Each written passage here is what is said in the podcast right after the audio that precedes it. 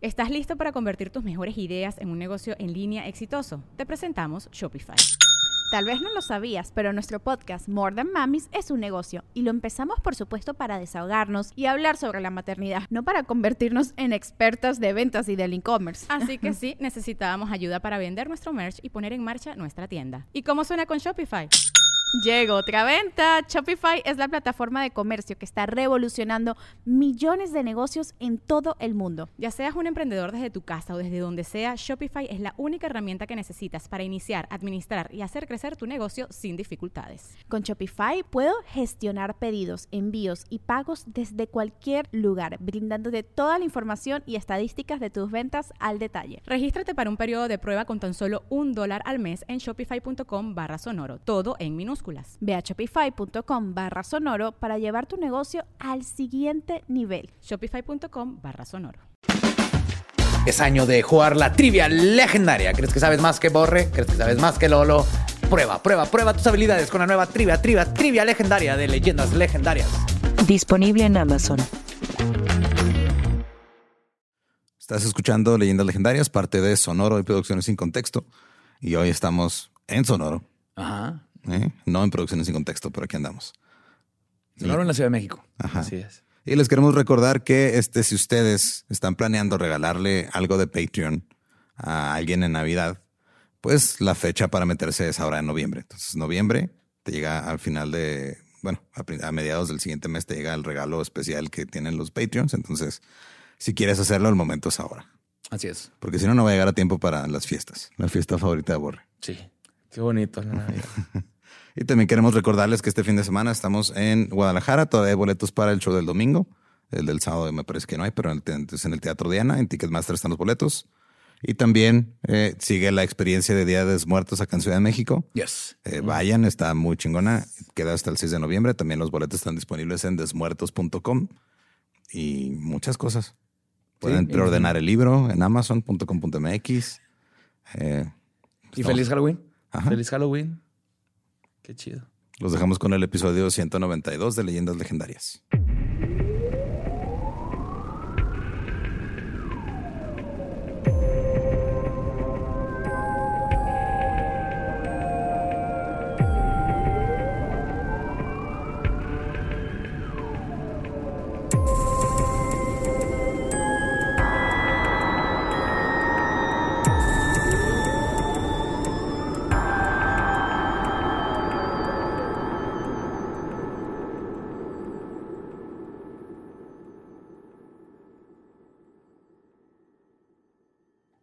Bienvenidos a Leyendas Legendarias, el podcast en donde cada semana yo, José Antonio Badía, le contaré a Eduardo Espinosa y a Mario Capistrán casos de crimen real, fenómenos paranormales o eventos históricos tan peculiares, notorios y fantásticos que se ganaron el título de Leyendas Legendarias. Y hoy es un día especial. Estamos grabando en Halloween. Happy Halloween. En el mero. Halloween. Ajá. Yes, y estamos, como ven, en otro venue. Porque estamos acá todavía en la Ciudad de México. Estuvimos en nuestra experiencia legendaria, que ahí sigue, ¿eh? vayan a verla. Sí, sigue hasta el Está 6 de noviembre, sí. Ajá, 6 de noviembre. bien bonito, ¿eh? A ver quién encuentra los tenis de Richard Ramírez. No he visto que nadie poste todavía la foto. ¿Qué onda? Yo también me saqué onda cuando los vi. Sí, yo también. Yo no los vi hasta la ¿O había? tercera vuelta, güey. Yo tampoco. Son réplica, hicieron una réplica. A mí me los enseñó Joe. O sea, yo no los noté hasta que Badía me dijo, guacha, güey. Sí, está lleno de easter eggs así. Nos encanta cuando los encuentren que los posten.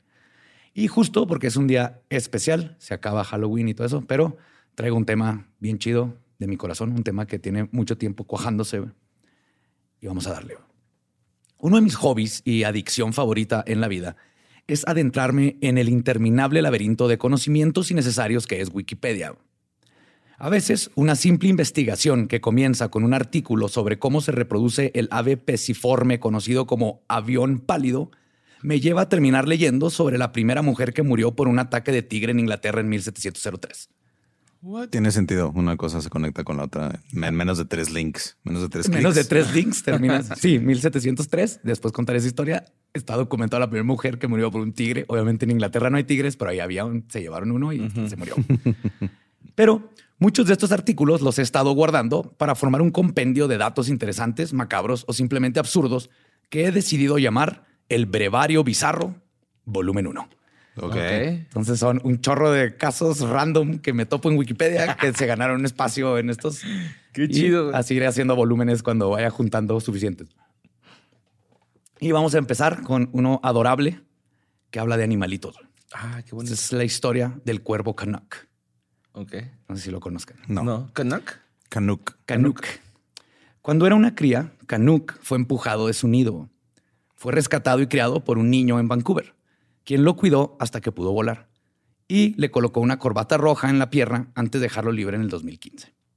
Canuck era muy conocido en su barrio, pero se volvió viral por primera vez en septiembre del 2015, cuando aterrizó sobre un ciclista y comenzó a investigar su mochila. Luego, durante un torneo de fútbol en Empire Field, Canuck aterrizó sobre los hombros de los espectadores, trató de tomar objetos personales, incluyendo llaves, y se comió, se bebió un café de Tim Horton de uno de los espectadores. Ah, sí, sí, No lo vi. Sí, es mames. cierto. Ese video sí me acuerdo, güey, que está ahí con el cafecillo. Simón. Sí. en enero del 2016, el productor del Global News, Nick Logan, filmó a Canuck viajando en el Vancouver Skytrain. se metió al metro. un sistema de tránsito rápido automatizado. Cría cuervos y usarán el transporte público. Adecuadamente. Había entrado en Millennium Lane en la estación Commercial Broadway y se había bajado en East Vancouver. Y también lo había hecho en dos fechas anteriores, o sea que no fue random. ya tenía su, su traslado y Sí, todo. hoy no quiero volar, güey, qué hueva. Aparte, el sistema de transporte aquí está muy bueno. Qué bonito, güey. El 24 de mayo del 2016, Canuck robó un cuchillo de la escena de un crimen e interrumpió una investigación policial. Qué bonito. La policía estaba respondiendo a un vehículo en llamas cuando un hombre se acercó a ellos con un cuchillo y posteriormente recibió un disparo y fue llevado al hospital. Mientras la policía aún estaba en la escena, Canuck recogió el cuchillo caído y se lo llevó un rato y luego lo soltó por otro lado. la evidencia. Era su cómplice, güey. Sí, Canuck lo contrató. güey. Sí. Ese güey siempre me tira pedradas, güey. ya tiraste la verga, un levantón. Durante otra investigación policial, pudieron ver a Canuck investigando las motocicletas policiales estacionadas y luego se metió a una camioneta de policía en la cual defecó. ¡Oh, mames! Canuck es de los míos. Es un punk, güey. Fuck the police. Ah, ah.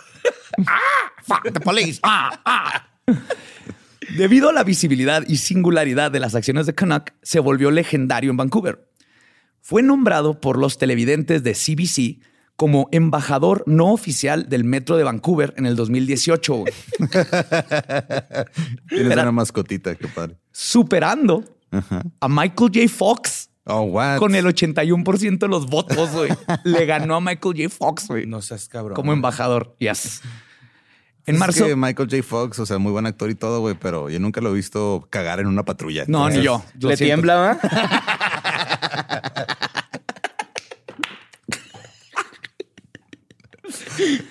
Sabía que iba a pasar. Si no eras tú, iba a ser yo, güey.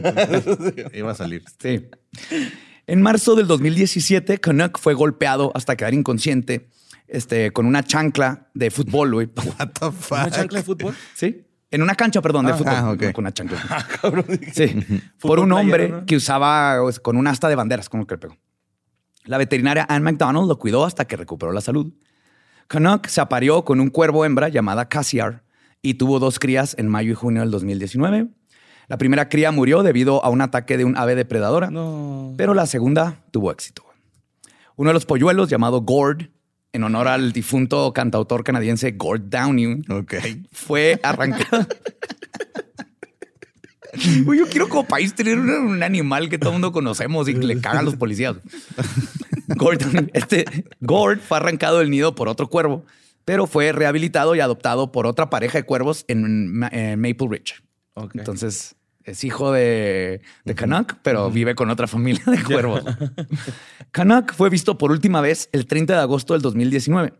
Su compañera, Casiar, permaneció en el sitio de su nido y le pedía que regresara. güey. O sea, la oían ahí. Ah, ah. ¿Que regresara a Canuck? Sí. Se fue por cigarros. Y las morras, va, güey.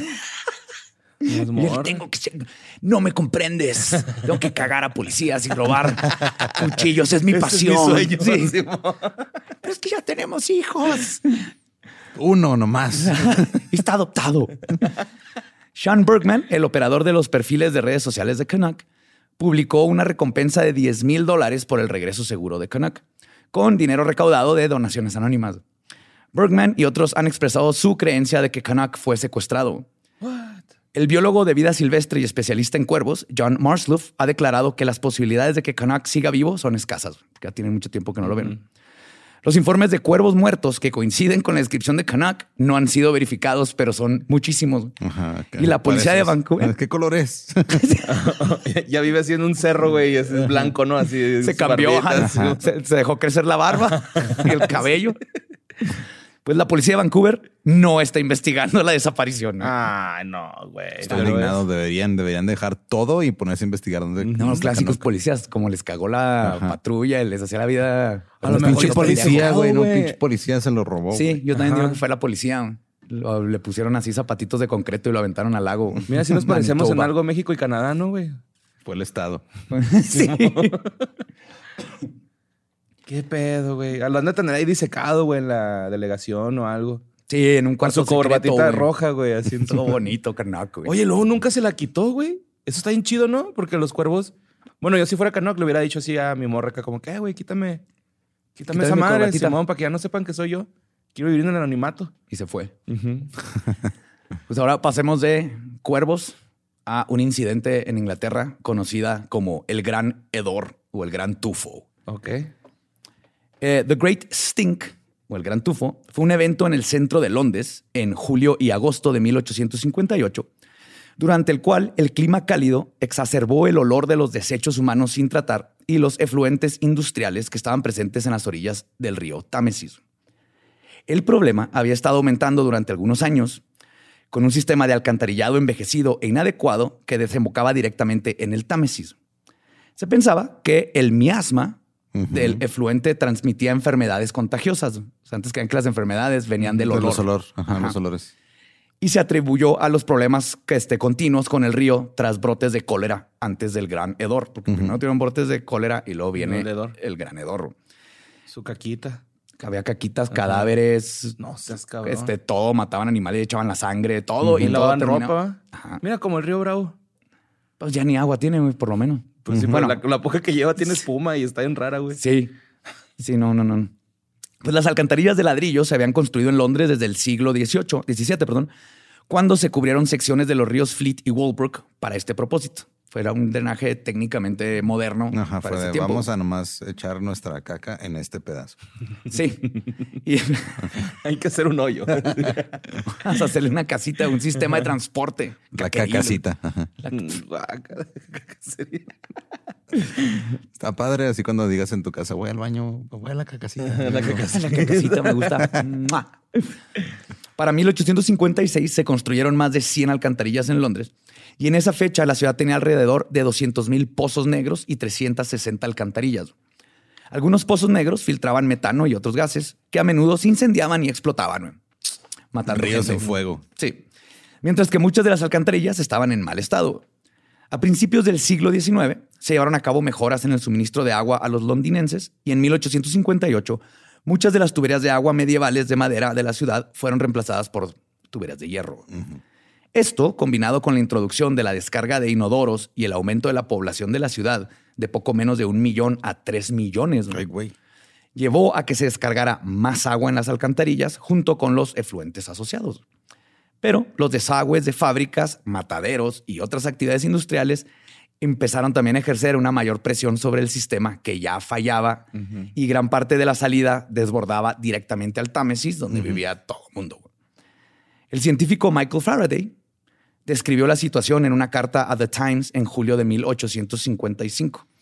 Sorprendido por el estado del Támesis, arrojó trozos de papel blanco al río para probar el grado de opacidad. Ay, salieron con ojos. Sí.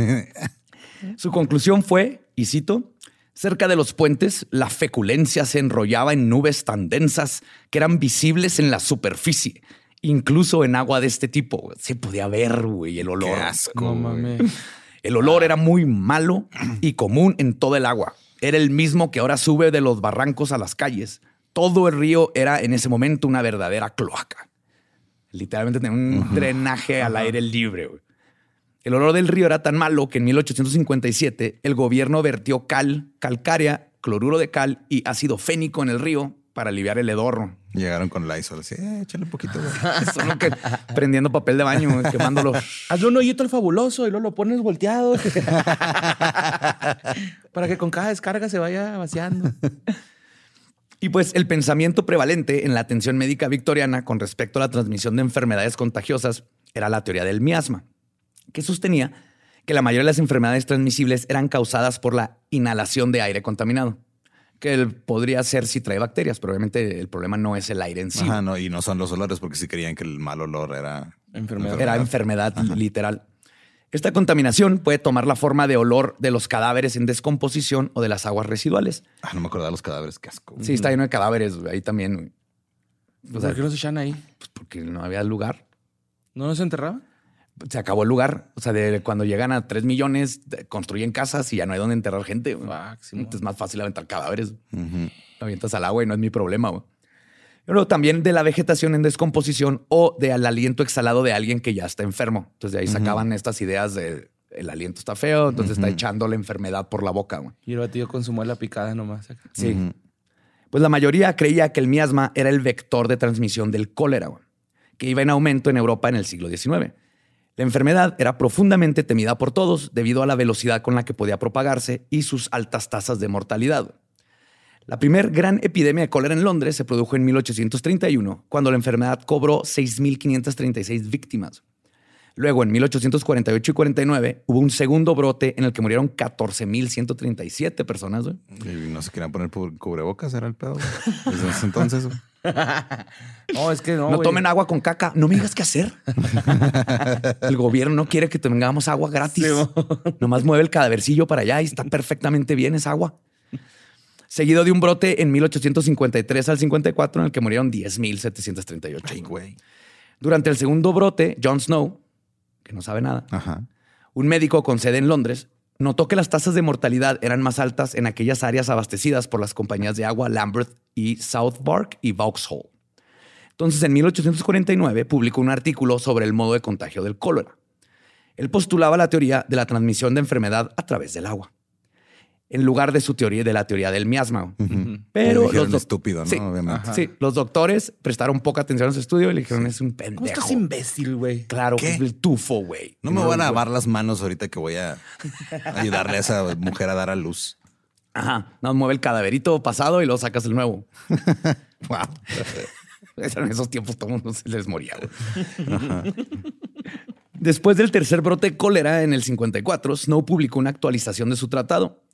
Después de centrarse en los efectos en Broad Street y Soho, Snow había quitado el mango de la bomba de agua local, impidiendo así el acceso al agua contaminada, con consiguiendo que cayera el número de infectados y de muertes. O sea, tuvo que ir él a hacer trampa y cerrarles el agua para decirles, ven, es el agua, güey, lo que les da cólera. güey". Y Pues debido al temor de que el miasma o el de las alcantarillas causara la propagación de enfermedades, Chadwick y su sucedor, el patólogo, el patólogo John Simon, se, aseguraron de que las alcantarillas se enjuagaran regularmente. Una política que dio como resultado que se descargaran más aguas residuales al la chingada. Porque pues, nomás le estaban quitando el- la, la mengambrea, pero la siguen aventando al Támesis. A mediados de 1858, los problemas con el Támesis se habían estado acumulando durante varios años. En su novela Little Dorrit, publicada como folletín entre el 55 y 57, Charles Dickens escribió que el Támesis era, y cito, una cloaca mortal en el lugar de un río fresco y fino. En una carta a su amigo, Dickens le dijo, y cito, puedo certificar que los olores desagradables, incluso en ese breve soplo, han sido de una naturaleza que destiende la cabeza y el estómago.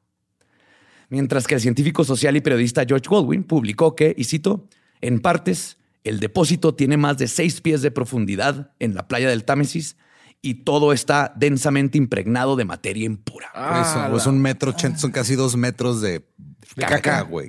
Cadáveres, animales Nunca había visto tanta caca junta. masacradas.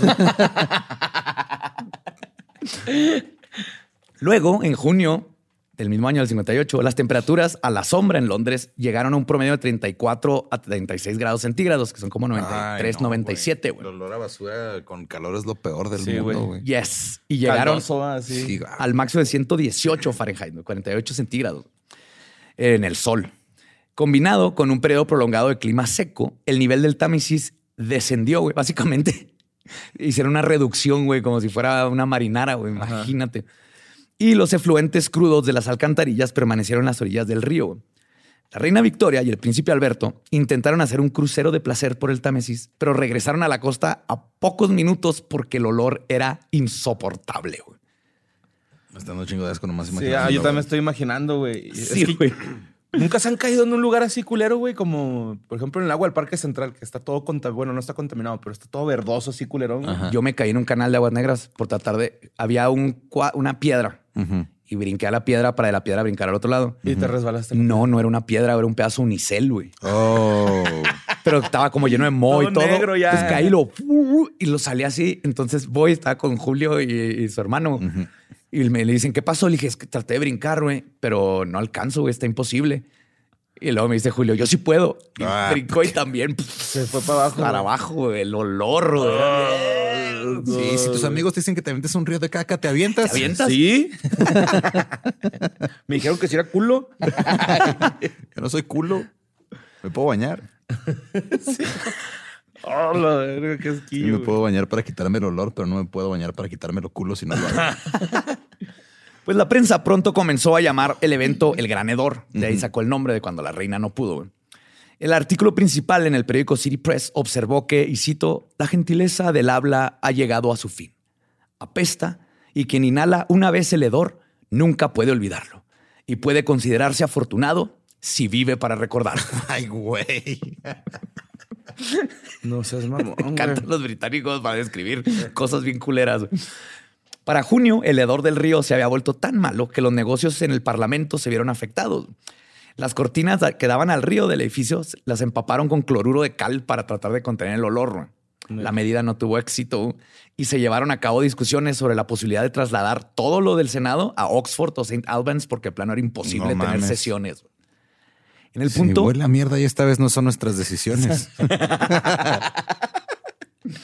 Chale, güey, qué pedo. En el punto álgido del hedor se usaban de 200 a 250 toneladas de cal cerca de las bocas de alcantarillas que desembocaban al Támesis. Y este, se empleaban a hombres esparciendo la cal y deshaciéndose los cadáveres y moviendo la caquita, güey, para que circulara. güey. es que también en esa época, cuando se moría un animal o un caballo, algo lo dejaban ahí tirado. Ajá, güey, y sí, nomás sí, lo aventaban al agua. y. Exactamente, lo dejaban en la calle y pues lo más fácil era aventarlo al río. güey. Entonces, luego ahora tenías trabajadores que su función era destapar cloacas de cadáveres y mierda todo el día. güey. Les costaba 1.500 libras por semana en ese tiempo. El 15 de junio, Disraeli presentó el proyecto de ley de enmienda de la gestión local del Metrópolis, una enmienda propuesta de ley de 1855. En el debate inicial llamó al Támesis, y cito, un estanque estigio que apestaba horrores inefables e intolerables. El proyecto de ley asignó la responsabilidad de limpiar el Támesis al MBW, la Junta Metropolitana de Obras, liderada por Basal Gett, que estableció, en la medida de lo posible, las salidas del alcantarilla- alcantarillado no deberían estar dentro de los límites de Londres. También permitió que la Junta tomara prestado 3 millones de libras para que se devolvieran, que se iban a devolver con el impuesto al cabo de varios años, 40 años de hecho. Pues los términos este, favorecían el plan original de Basalgate del 56 y se llevó a cabo esta gran obra. El proyecto de ley se debatió a finales de julio y se convirtió en ley el 2 de agosto. Entonces, básicamente era extender que llegara hasta más profundo y que no.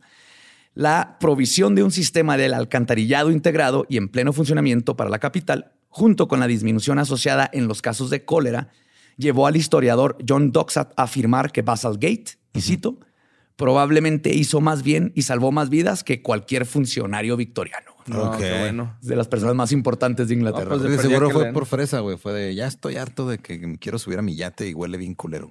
Sí, Arreglen esto. Saquen 3 millones de impuestos de aquí a 40 años y arreglenme esto, por Mi favor. esposa se murió ayer y todavía la puedo ver allá afuera de la ventana flotando. ¿Qué es esto? Ah, güey. Ah, que le amarre un bloque, ¿no? Para que se hunda, güey. Acá, qué asco. Pues ahora, ahí mismo en Europa, vámonos a un caso muy interesante. En Francia, de este hombre que encontré, que le llaman Terrare.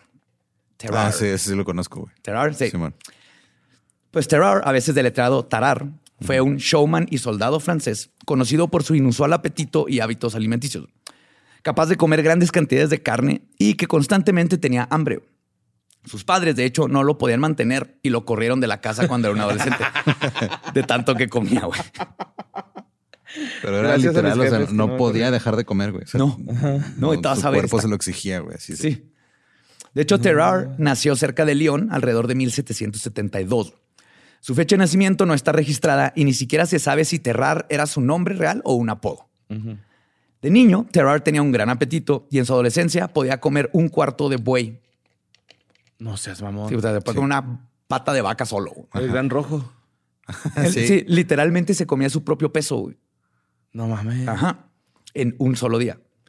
En ese momento, sus padres no podían mantenerlo y lo obligaron a irse de la casa. Durante algunos años después de eso, recorrió el país con una banda itinerante de ladrones y prostitutas, este, como Pinocho.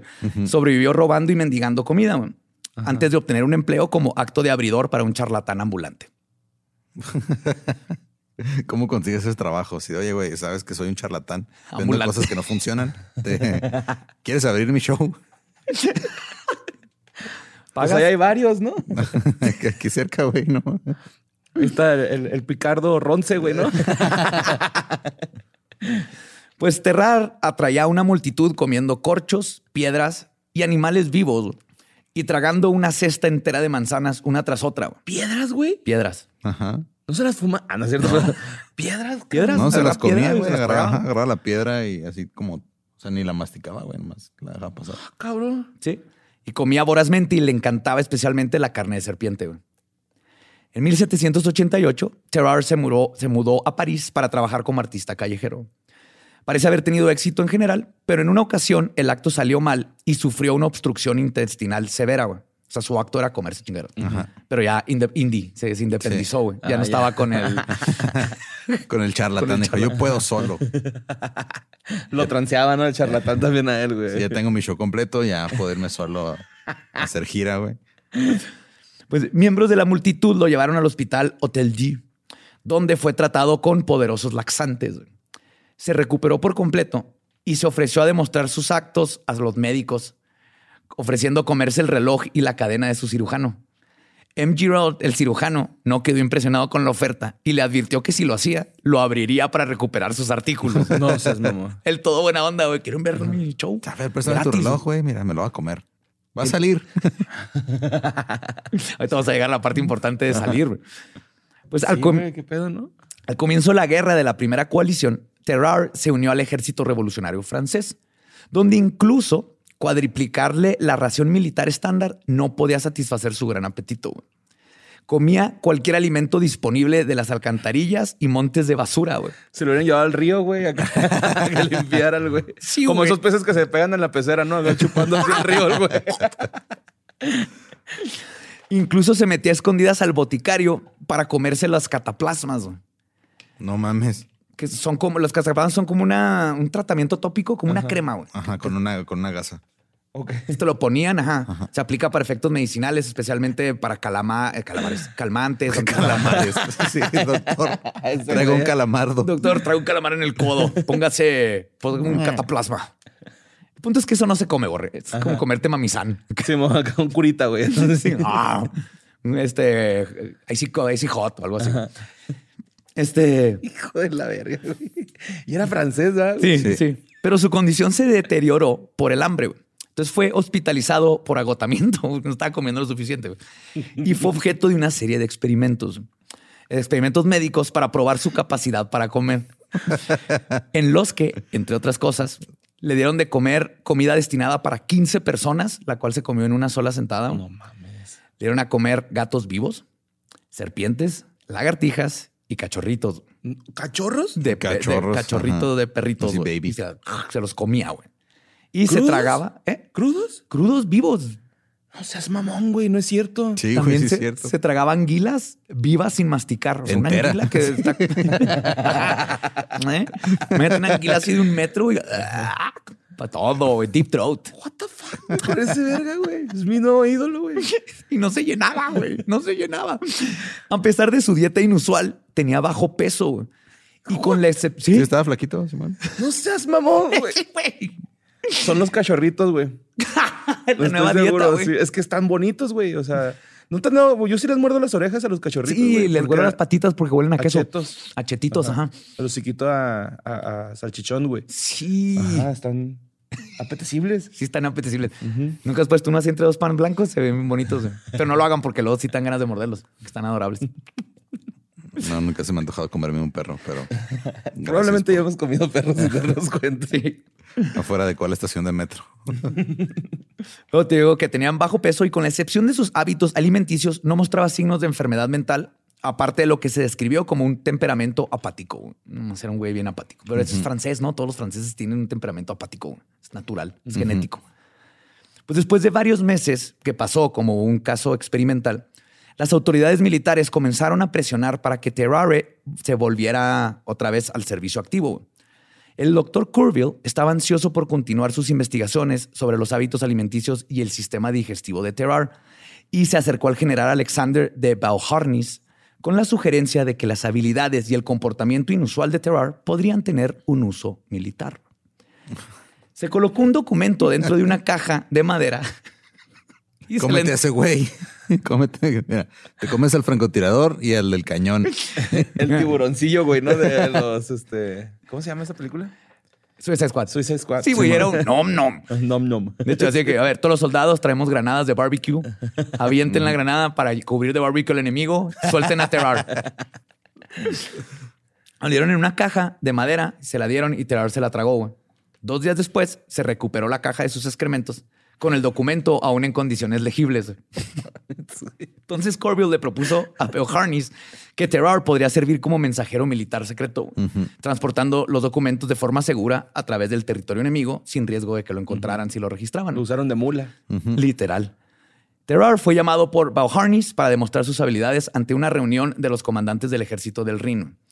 Habiendo tragado otra caja con éxito para demostrarles. Terror. ¿Por qué se lo dan en caja, güey? ¿Por qué no se lo dan en un tubito así enrollado, güey? Sí, más fácil de pasar, ¿no? Sí. Acá. Yo me imagino de madera acá todo astillado, güey. Sí, güey, obviamente, ¿qué pasa? O de metal, no sé, pero una caja. Pues, como tuvo éxito, los generales vieron que Simón sí sirve. Terrar recibió una carretilla llena de 30 libras, 14 kilos de pulmones de toro crudos e hígado como recompensa, güey, que inmediatamente se comió enfrente de los generales. Crudo, güey. ¿Por qué come crudo, güey? Ya pasamos de vivo a crudo, ya es un, es un avance. Sí. Después le enseñamos a cocinar. Ah, qué asco. Pero me risa que, muy bien, cagó la cajita, tráiganle los pulmones. Uy, uy, uy, uy. Entonces, como perrito. Pinche paga culera, güey. Ponte la camiseta, te vamos a dar pizza. Es el te vamos a dar pizza más hardcore del mundo. güey. Pues a Terrar se le ordenó, como su primera misión, llevar un mensaje a un coronel francés encarcelado por los prusianos cerca de Neustadt. Se le dio los documentos y le dijeron que eran de gran importancia militar.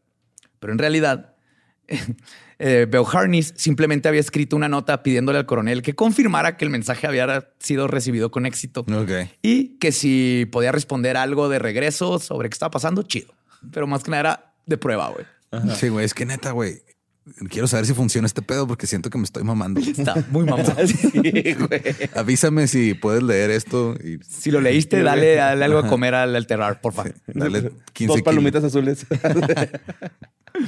Terrar cruzó las líneas prusianas al amparo de la oscuridad, disfrazado de campesino alemán. Pero había un problema. No sabía hablar alemán. Pronto atrajo la atención de los residentes locales, quienes alertaron a las autoridades prusianas. Me cayó pinche güey ahí disfrazado de granjero que hablaba puro francés y fue capturado a las afueras de Landau. Una búsqueda al desnudo no encontró nada sospechoso en su persona y a pesar de haber sido azotado por soldados prusianos, se negó a traicionar su misión. Entonces fue llevado ante el comandante prusiano local, el general Suegli, y nuevamente se negó a hablar y fue encarcelado. Pero después de 24 horas de cautiverio, Terrare cedió porque tenía mucha hambre No. y explicó el plan a sus captores. fue encadenado a una letrina y 30 horas después de ser tragada, la caja de madera emergió. Suegli se enfureció cuando los documentos que Terrari había dicho que contenían inteligencia vital resultaron ser solo un mensaje ficticio a el de Ben Hausis y Terrar fue llevado a la horca. Le pusieron la soga en el cuello y en Se el, la último, comió. Se comió la riata. en el último minuto, Soigli cedió y Terrare fue bajado. Le dieron una fuerte paliza, nomás lo putearon y luego lo soltaron cerca de las líneas francesas. güey. O sea, fue No así de fake, no te íbamos a matar, güey. Asustado por esta experiencia, accedió a someterse a cualquier procedimiento que pudiera curar su apetito. Entonces fue tratado con láudano, pastillas de tabaco, vinagre de vino y huevos pasados por agua. Sorprendentemente, los procedimientos fallaron. Y los médicos no pudieron mantenerlo con una dieta controlada. Los esfuerzos para mantenerlo en cualquier tipo de dieta fracasaban. El güey se escabullía del hospital para buscar despojos fuera de las carnicerías y para luchar contra los perros callejeros por la carroña, güey. Ay, güey. Deja eso, te como a ti. Entonces se peleaba en callejones y en montones de basura lo veías peleándose contra perros por la comida, por la basura, güey. También fue atrapado varias veces dentro del hospital bebiendo de pacientes sometidos a sangrías y una vez intentando comerse los cuerpos en la morgue del hospital, No güey. mames. Del canibalismo acá. Ya de plano. güey. Pues es que imagínate vivir con un hambre que nunca se quita, güey. Pues sí, sí está cabrón. Sí. Ajá. Pues después de ser sospechoso de comerse a un niño de 14 meses, que- Tiempo. desapareció un niño en el hospital Ajá, y asumieron "Ah, se que lo se lo tragó". comió. No hay pruebas. Ok. No, no hay pruebas. No, pues no, güey. Está Pero- bien blandito. Pero por eso ya lo, lo expulsaron del nosocomio, güey. Ya, güey, "Eh, ya ya, vete". güey, ya estuvo. Cuatro años más tarde. No eh, se comió, no se come, güey. Por favor, retírate. cuatro un años- cachorro está bien, un bebé no, güey. sí. Pero es un cachorro de humano. Técnicamente sí. sí, es un cachorro humano. Cuatro años más tarde, en 1798, un tal M. Tessier del Hospital de Versalles se puso en contacto con el doctor Percy para notificarle que un paciente suyo deseaba verlo. Era Terrer. Ahora estaba postrado en cama y estaba muy débil. Terrer le dijo a Percy que se había tragado un tenedor de oro dos años antes y que creía que seguía alojado dentro de él y que seguramente esa era la causa de su debilidad. Esperaba que Percy pudiera encontrar alguna forma de eliminar el tenedor. Percy, sin embargo, encontró que lo que tenía era tuberculosis avanzada. Un mes más tarde, Terrer comenzó a experimentar diarrea exudativa continua y murió al poco tiempo. Uy. No seas mamá. ¿Y El cadáver. tenedor? ¿eh? ¿Y el tenedor? Ahí voy, ahí voy. El, el cadáver se empezó a pudrir rápidamente güey. y los cirujanos del hospital se negaron a diseccionarlo. Ujú. Tessier, sin embargo, quería saber en qué diferenciaba internamente eh, a Terrer de la norma. güey. Y también tenía curiosidad por saber si el tenedor de oro estaba realmente alojado allá adentro. en la autopsia se encontró que la garganta de Terrer era anormalmente ancha. Y cuando se abrieron sus mandíbulas, los cirujanos podían ver así casi hasta el estómago. Ajá. Ajá. Así como serpiente. Sí, estaba como serpiente, exacto. Se encontró también que su cuerpo estaba lleno de pus, su hígado y vesícula biliar eran anormalmente grandes y su estómago era enorme, güey, cubierto de úlceras y llenaba casi toda su cavidad abdominal. Ok. O sea, tenía un O sea, tenía todo aplastado, güey. enorme. Ajá. What the fuck. Y el tenedor nunca fue encontrado. No Ah. mames. Entonces, sí lo cagó, nomás que Ajá. no O lo lo deshizo, güey. A lo mejor era oro falso. No, acá y lo deshizo. y se le fue a los Pues dientes. no sé si el ácido de estomacal puede deshacer oro, güey, pero. No creo. Ajá. Un plastiquito, ¿no? Yo creo lo cagó, al menos que el, Sí, que lo se ha le fue en una de ¿no? esas cagadas. Sí, sí, sí, sí. Hola, ver, güey, que es- pinches es la historia kilotes de caca. De esos mojones acá, cocodrilos que se asoman así, güey, por, la- por el agua, bien cabrón, güey. Eh, güey. Así. Qué asco de episodio, güey. O sea, anoche cené demasiado, güey. Tra- traía náuseas por la comida. Ahora traigo náuseas por imaginándome a ese güey cagando y al río también se es lleno de mierda. güey. A lo mejor fue ese güey, no fue a llenarlo. Pues ahora seguimos en Europa, pero vámonos a algo, un experimento sin querer más épico, güey. Les voy a contar de Aimo Koivunen. Ok. Koivunen era un soldado finlandés asignado a la patrulla de esquís el 20 de abril de 1944. Era por la guerra, Segunda Guerra Mundial y había una patrulla de esquís. Junto con varios de otros soldados finlandeses. Tres días después de su misión, el 18 de marzo, el grupo fue atacado y rodeado por fuerzas soviéticas, de las que lograron escapar. En esquís. Sí, Ok. Qué chido, güey. Sí, güey, era como película ochentera. Do it to the power. Slalom. Fonsi, ¿va? Yeah. Este, Koivunen se cansó después de esquiar tanto tiempo, pero pues no se puede detener. Entonces, estaban huyendo, se separó y ahí iba solo. Y luego se dio cuenta que era el único portador de pervitin o metanfetamina, güey, que es un estimulante mames. que se usaba para permanecer despierto mientras estaba en servicio. Es que en la Segunda Guerra Mundial es donde las metanfetaminas, pues Hitler por eso estaba tan, siempre andaba metiéndose tachas, ¿no? Y a su ejército, por eso avanzaron tan cabrón los nazis, siempre andaban en metanfetamina, entonces no dormían esos güeyes. Y los aliados empezaron también a, a experimentar, güey. Entonces, este güey, viéndose ahí desesperado en medio de la nada, decidió tomarse todos, güey. Toda Oh, la ración shit. que era para todos, güey. Y al principio tuvo un breve estallido de energía, pero luego entró en un estado de delirio y perdió el conocimiento. Luego, Koivunen recordó haberse despertado a la mañana siguiente totalmente perdido y sin provisiones. En los días siguientes, escapó de las fuerzas soviéticas una vez más. Resultó herido por una mina terrestre que también incendió un campamento ruso cercano y permaneció en una zanja durante una semana esperando ayuda. No, Todo este tiempo, high, despierto, tacha. Ajá. Ay, No seas cabrón. cabrón, güey, pobre cabrón. Güey, Después de esquiar más de 400 kilómetros, fue encontrado e ingresado a un hospital cercano donde se midió su frecuencia cardíaca que estaba a 200 latidos por minuto. Ay, No cabrón. mames, güey. El triple del latido promedio de un corazón humano. güey. Y tenía un peso de solo 43 kilos. De no haber comido. De hecho, en la semana... la malilla, güey. Sí, andaba pinche. No traía una paleta, güey, así todo el viaje.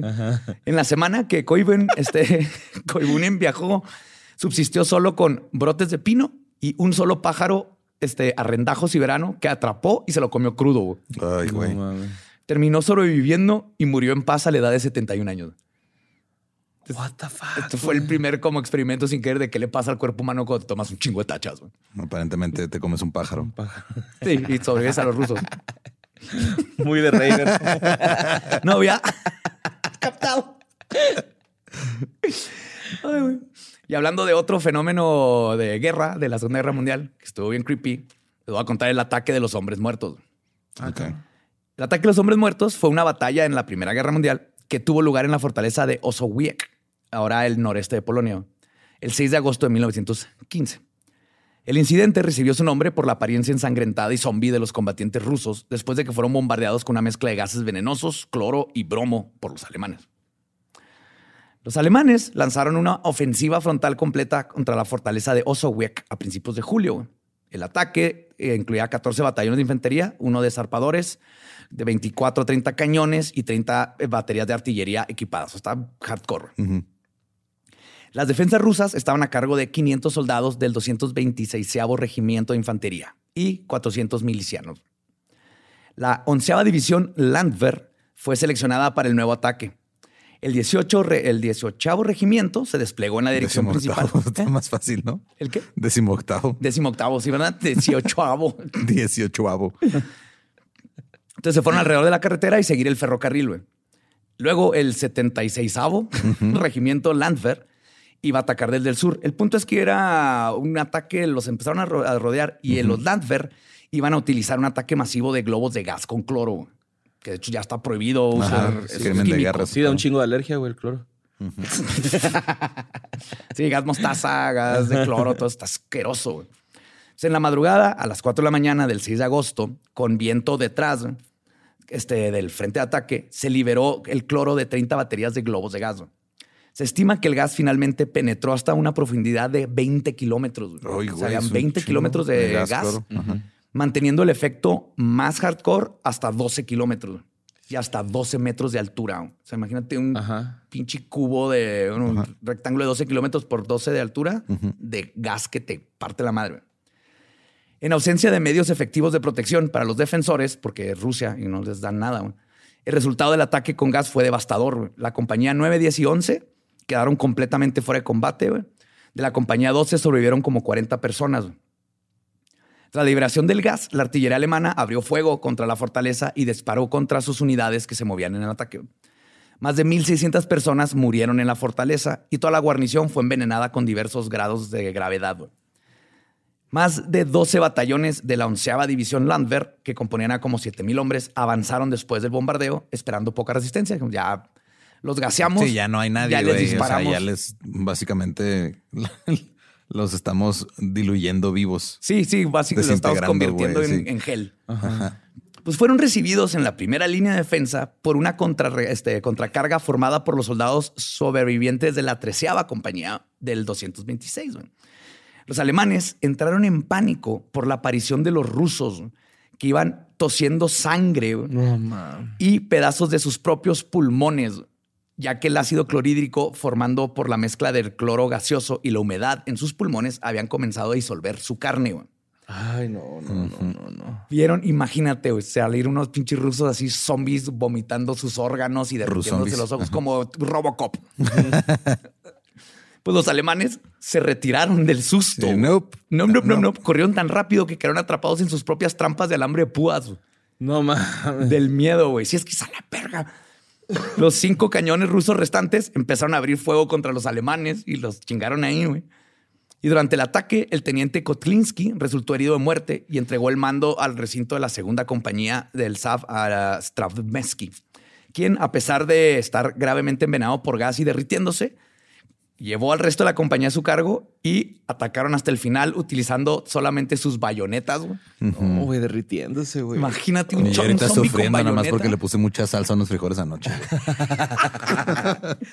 Y esos güeyes tirando rostro en la guerra. Con sus saquitos Louis Vuitton, güey. A todo pulmón. Oh, ¿te acuerdas que antes había un video en internet de un güey que se tomaba un fachito de cloro y empezaba a vomitar sangre a lo pendejo, güey? Bien Todo estúpido. estúpido, Oh, sí. Está bien culero, güey, eso, güey. Pues Kotlinski murió más tarde esa noche, o sea, eso no sobrevivieron la derretida. güey. Los rusos no mantuvieron el área por mucho más tiempo, pero los soldados zombies lograron demoler gran parte de la, solda- de la fortaleza y se retiraron, retiraron hasta el 18 de agosto y les fue de la chingada a los alemanes, aunque No regresaron y lo tomaron. Pero, güey, zombies rusos, pues no te metes con los rusos. No, güey, no. Qué miedo, güey. Y ahora vamos a algo un poquito más divertido, pero igual de medicina. Y no tan asqueroso, pero esto, esto lo encontré tan hermoso, güey. Esto es lo que nos hace seres humanos, güey, la experimentación. güey. Oye, Kinkis, tengo una duda del, del gas. ¿Desmadra como que la fauna y la flora del lugar Obviamente también? desmadra todo, sí, güey. Todo, Sí, a por la verga, sí. Se queda gris allá la chingada, güey. El Ajá. agente Agent Orange Ajá. que usaban en Vietnam mató fauna, flora, absolutamente todo. Ah, no mames. Y un chingo de niños. Ajá. Ay, güey. Y a los que lo trabajaban, salen Stranger Things, Ah, sí, man. porque no les decían nada a los soldados. Eh, De hecho, les decían que era como para matar mosquitos y así, güey. No mames. No sabían que era para matar gente y que además iba a matar lo demás, pero pues no importa. O sea, era para matar plagas, pero nos dijeron que las plagas eran personas. Ande, Sí, eran vietnamitas en su propia tierra, güey. Verga, güey. Pues les voy a contar de August Beer, un fucking badass doctor. güey. Beer comenzó su educación médica en Charité, en Berlín, en el 81, y luego se transfirió a la Universidad de Leipzig y nuevamente a la Universidad de Kiel. Después de recibir su título de médico en la universidad, Beer trabajó como médico y luego médico general y médico a bordo de las afueras de la ciudad de Kiel, que es un puerto muy importante en el mar Báltico. Luego comenzó su residencia en 1888 en la clínica quirúrgica de la universidad, bajo la tutela de Friedrich von Eschmark. Después de cátedras en Griftwald von Bier, mamó. fue nombrado cirujano jefe y profesor Gehmart de cirugía en la Charité Universitätsmedizin. El 16 de agosto de, 1900 de 1898, Beer realizó la primera operación bajo anestesia espinal Ah, cabrón. Ajá. En el Royal Surgical Hospital de la Universidad de Kiel. El paciente estaba programado para someterse a una resucción segmentaria de su tobillo izquierdo. Tenía un pedo en el tobillo. ¿Resucción? ¿Qué es eso? Resección. digo, Resección. resección. Sí, no, no, Como no. el pescado. Estaba gravemente infectado por tuberculosis, pero temía usar anestesia general porque había sufrido efectos secundarios adversos graves durante múltiples operaciones anteriores. Ves que todavía no sabían bien qué pedo con la anestesia. güey. Ajá. Por lo tanto, Beer sugirió la cocainización. güey. Ok. Ok. Esto es inyectar cocaína directamente a la médula espinal como alternativa a la anestesia general. Obviamente nunca se había tratado esto antes. No, no. sí. El- Tengo una idea. Espérame, espérame, espérame. No. Antes de que digas no, ahí te va. Ok. Porque obviamente así fue, güey. Güey, güey, ¿sabes qué se me ocurrió? güey? ¿Conoces el speedball? Así, le- güey. Si lo inyectamos directo a la pinche columna, güey, no mames, va a estar bien verga, va a estar bien verga. El taquicardio. Sí, güey. Uh, beer ¿Has visto inye- ese video, güey? Del Commander sale con un popote gigante así aspirando una línea de coca y un mamonzote, güey. No, mira, este vato sí, sí aportó a la medicina, güey. Espérate, es que está bien. Beer inyectó 15 miligramos de cocaína por vía intratectal. Trecal.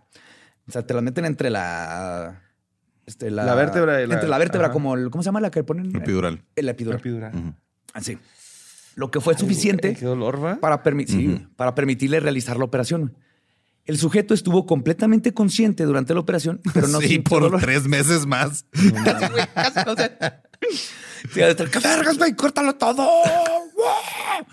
Dos horas después de la operación, el sujeto se quejó de náuseas, vómito, dolor de cabeza intenso y dolor en la espalda y el tobillo. Los vómitos y el dolor de espalda y piernas mejoraron al día siguiente, pero el dolor de cabeza seguía presente. Entonces, Beer realizó anestesia espinal en cinco sujetos más Ok. para hacer operaciones en extremidades inferiores, utilizando esta técnica y logrando resultados similares. Dijo, esto jala, cabrón. Esto Que jala. nomás se vomitan y quieren este, abrir una taquería a las 4 de la mañana con su compa de la prepa, pero todo bien. Es que Pero- vamos a tener 27 salsas, güey. Simón, 27 Tinder, salsas. Tinder. 27. Pero Beer es un hombre de ciencia güey, y él sabe que la ciencia hay que pulirla y experimentar. güey. Entonces, Entonces, inyectarle cocaína a alguien en la médula y decir que eso es ciencia. es güey. ciencia, güey. Entonces, después de esta serie de seis sujetos y con la intención de mejorar su técnica, güey, Beer recibiría anestesia espinal administrada a él mismo por su asistente. Dijo, ok, Ujú.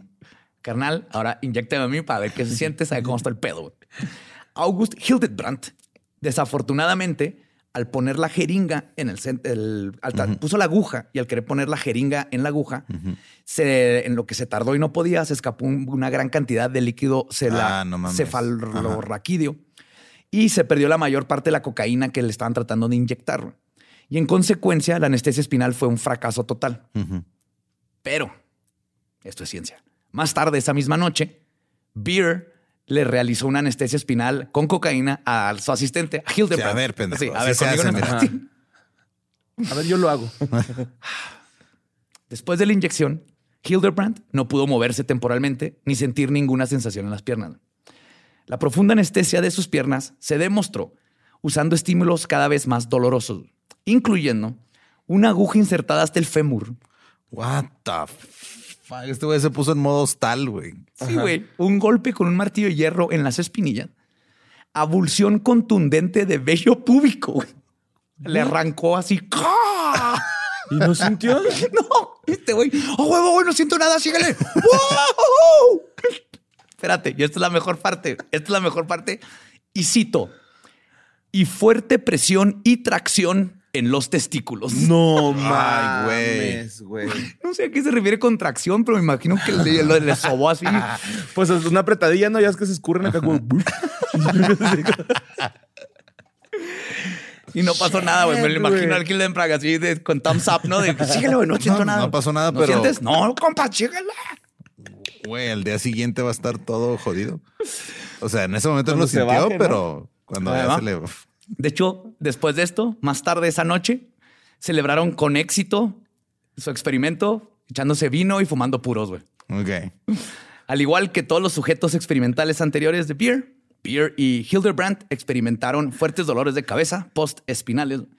Los síntomas de Hildebrand duraron unos cuatro días, mientras que Beer permaneció en cama durante nueve días. güey. Verga. Por la anestesia, güey. Sí, güey. O sea, Hola. no te duele. No es anestesia, es cocaína. por La güey. cocaína.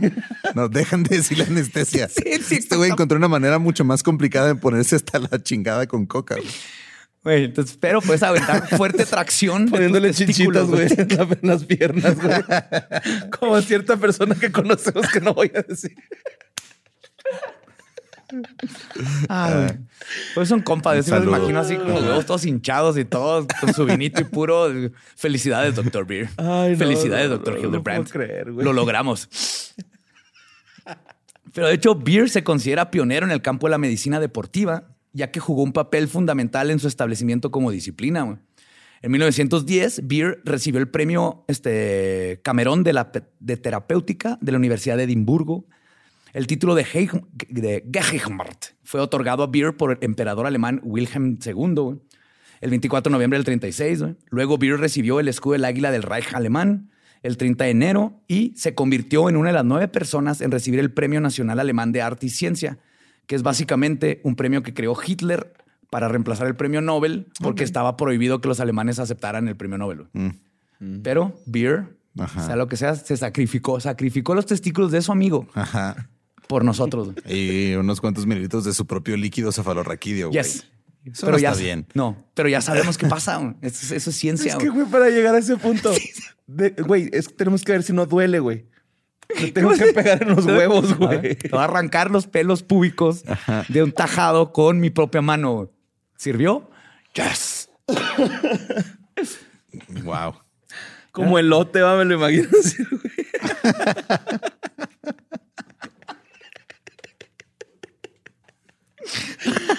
Ay, no, Ah, güey, qué buenos tiempos. güey.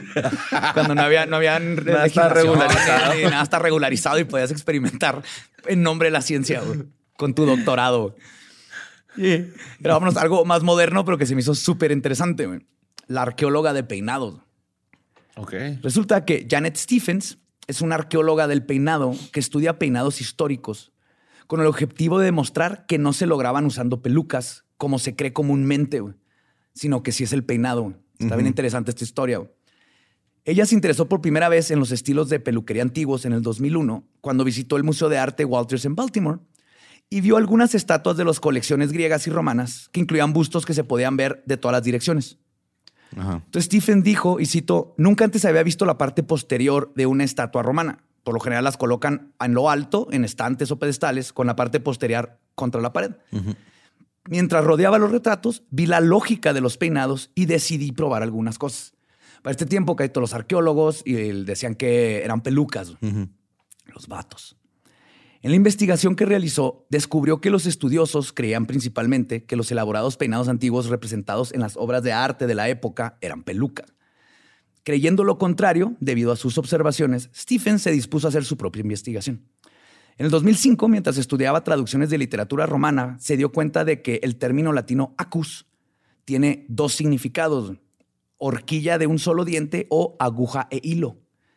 Los antropólogos y los este, arqueólogos estaban tomando el de horquilla de un solo diente. Y ella dijo, "Ah, ah".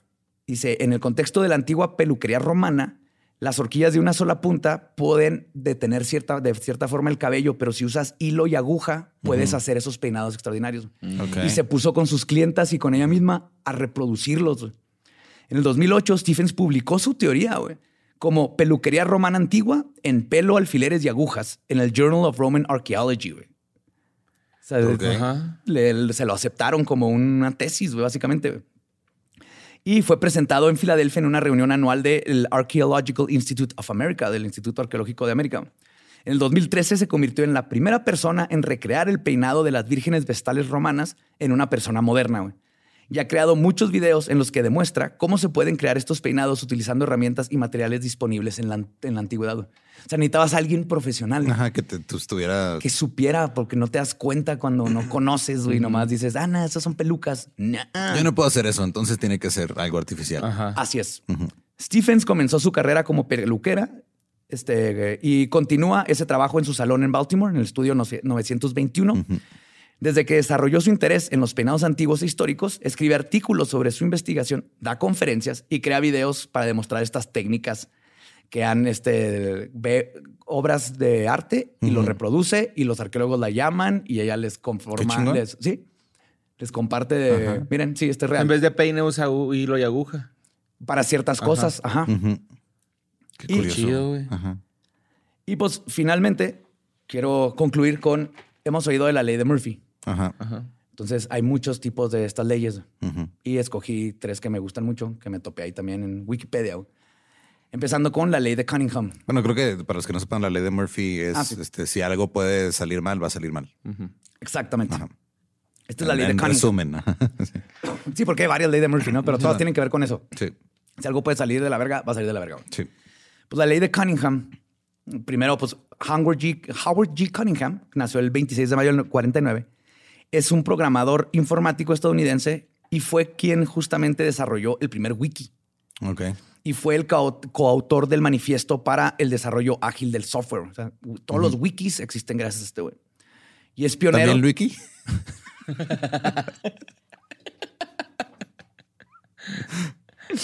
Ah, güey. Y o sea, es este pionero en los patrones de diseño como en programación extrema. Codificó el WikiWiki Web en el 94 y lo instaló en c2.com, güey, el sitio web de consultoría de software. güey. El 25 de marzo del 95, como un complemento del repositorio de patrones de Portland, fue coautor de un libro sobre wikis titulado The Wiki Way e inventó el Framework for Integrated Test. También se le atribuye ahora la ley de Cunningham. Cunningham dijo lo siguiente, o esto es lo que se le atribuye, y cito, la mejor manera de obtener la respuesta correcta en Internet no es hacer una pregunta, es publicar la respuesta incorrecta. Ah, Simón. sí. sí. la he visto. Ok. Sí. Esto se refiere a la observación de que las personas son más rápidas para corregir y responder eh, este, sobre que algo que está mal que nomás responderte si quieres saber algo. Según Stephen McGeary, este Cunningham le aconsejó esto por capricho a principios de los ochentas. Y Ma- Y McKinney lo denominó la ley de Cunningham. Aunque originalmente se refería a las interacciones en Usenet, la ley se ha utilizado para describir cómo funcionan otras comunidades en línea, como Wikipedia. Y Twitter. Exactamente. Y de hecho, el propio Cunningham niega la propiedad de la ley, calificándola de, y cito, cita errónea que se refuta a sí mismo al propagarse a través del Internet. Pero él mismo dice que Wikipedia, gracias a esto, es cómo funciona bien, cabrón, porque si alguien pone algo mal, Sí, alguien luego, más- luego llega a corregirlo a Sí, alguien y a porque ya- cita. es que sí se siente chido, güey. Llegar y corregir cosas, la neta. o sea, no es, no es amable, no es bonito, güey, pero se siente chido, güey. Sí. Y uno termina cayendo mal, güey, pero pues se siente chido, güey.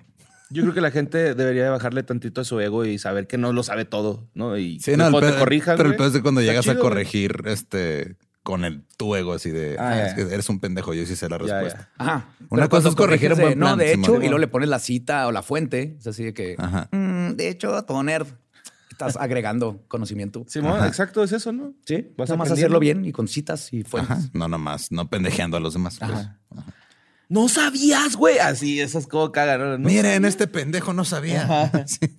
No conoces esa banda, güey. Y ahora le voy a decir el, el principio de Dilbert. ¿Conocen a Dilbert?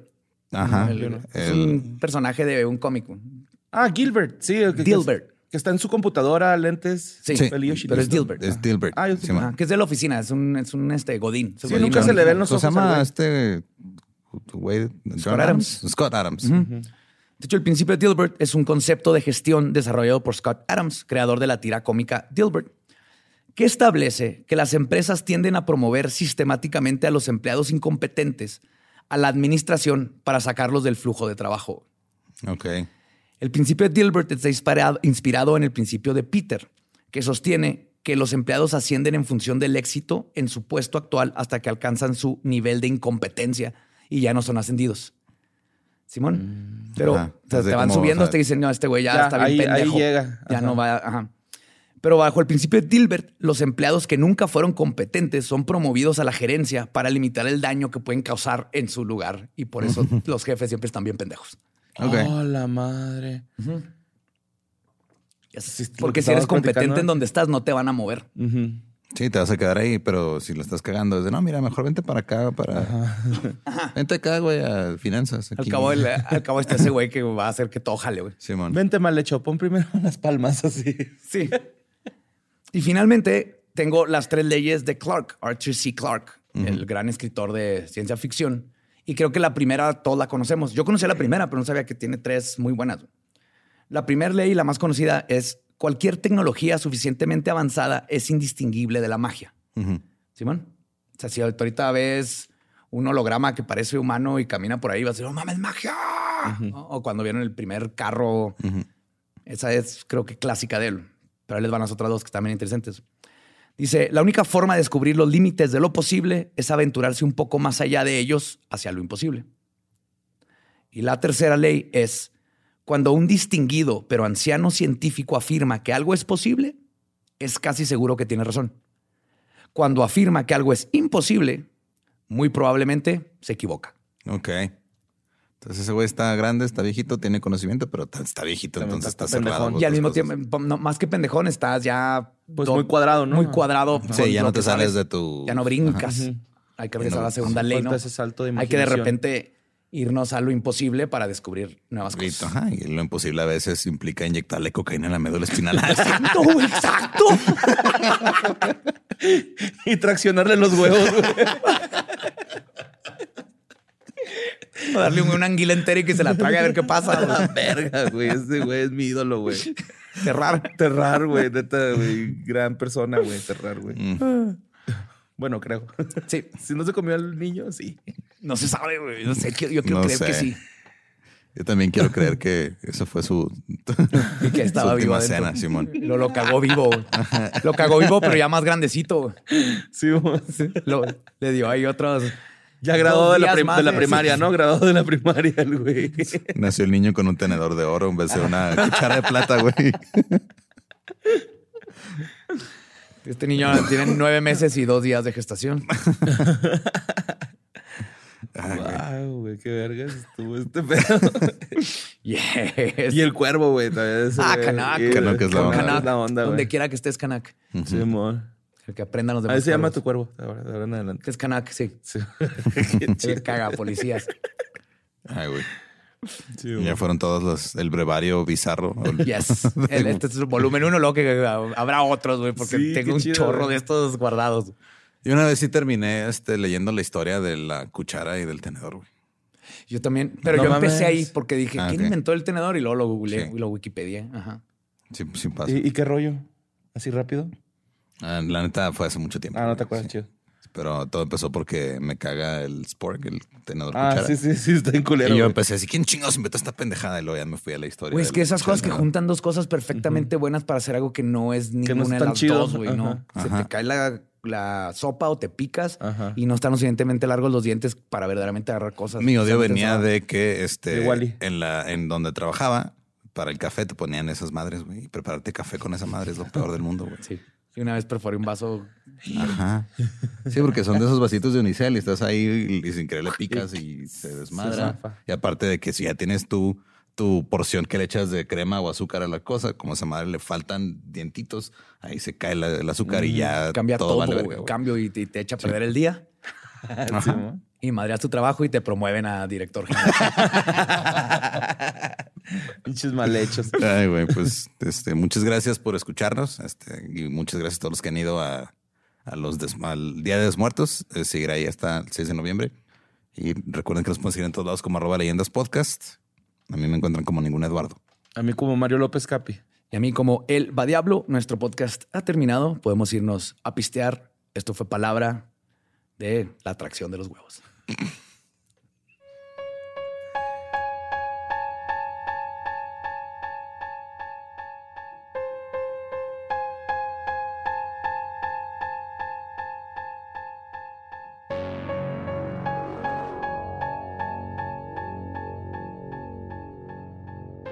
Y ese fue el Brevario Bizarro Volumen 1. Estuvo interesante, ¿no? Zombies, Cuervos, mejores amigos haciendo ciencia, caca, Y yo aguantándome este, las ganas de vomitar. güey. mucha, mucha caca. el río Titicaca. Es que siempre he tenido ese problema. O sea, siento que si yo volviera a cualquier lugar en el pasado, los olores me matarían. Chinga. Oye, sí, es que, es que hay olores que hueles con los ojos, güey. Los sientes así. Primero te hacen llorar El los ojos. pinche orín de gato, güey. A mí me pasaba eso cuando Ajá. mi gato orinaba acá. Sí, en casa de güey. gente que tiene muchos gatos y no limpia, los sientes así la amonia en los, en los ojos. Wow. Se te resecan. Yo, el miasma. El miasma, ese sí. Ay, no, sí huele feo, güey. Pero eh, cambiando un poquito de tema, también recuerden que tenemos otros podcasts que se producen en producciones sin contexto. Algunos también en conjunto con Sonoro. Están por ahí Historias del Más Acá que escuchan los jueves. Está el Dolop, esta escuela secreta que ya viene segunda temporada próximamente. Músicos de Sillón, que también este, ahí va. Y están también los 17 podcasts que graba Sam, que ya. Cada Hay vez para todo. Básicamente estamos diciendo. Sí, y había un podcast, pero pues ya, quién sabe qué fue de ellos. Ajá. ¿Quién sabe? Pero pues ahí están los episodios en YouTube y en Spotify. Pueden ir a checarlo todavía. Y muchas gracias por un octubre muy chingón. Sí, We Love You ha estado increíble. Todavía nos falta poquito antes de terminar el año. Pero ya mero. Nos escuchamos el próximo miércoles. Es año de jugar la trivia legendaria. ¿Crees que sabes más que Borre? ¿Crees que sabes más que Lolo? Prueba, prueba, prueba tus habilidades con la nueva trivia, trivia, trivia legendaria de leyendas legendarias. Disponible en Amazon. ¿Estás listo para convertir tus mejores ideas en un negocio en línea exitoso? Te presentamos Shopify. Tal vez no lo sabías, pero nuestro podcast More Than Mamis es un negocio y lo empezamos por supuesto para desahogarnos y hablar sobre la maternidad, no para convertirnos en expertas de ventas y del e-commerce. Así que sí, necesitábamos ayuda para vender nuestro merch y poner en marcha nuestra tienda. ¿Y cómo suena con Shopify?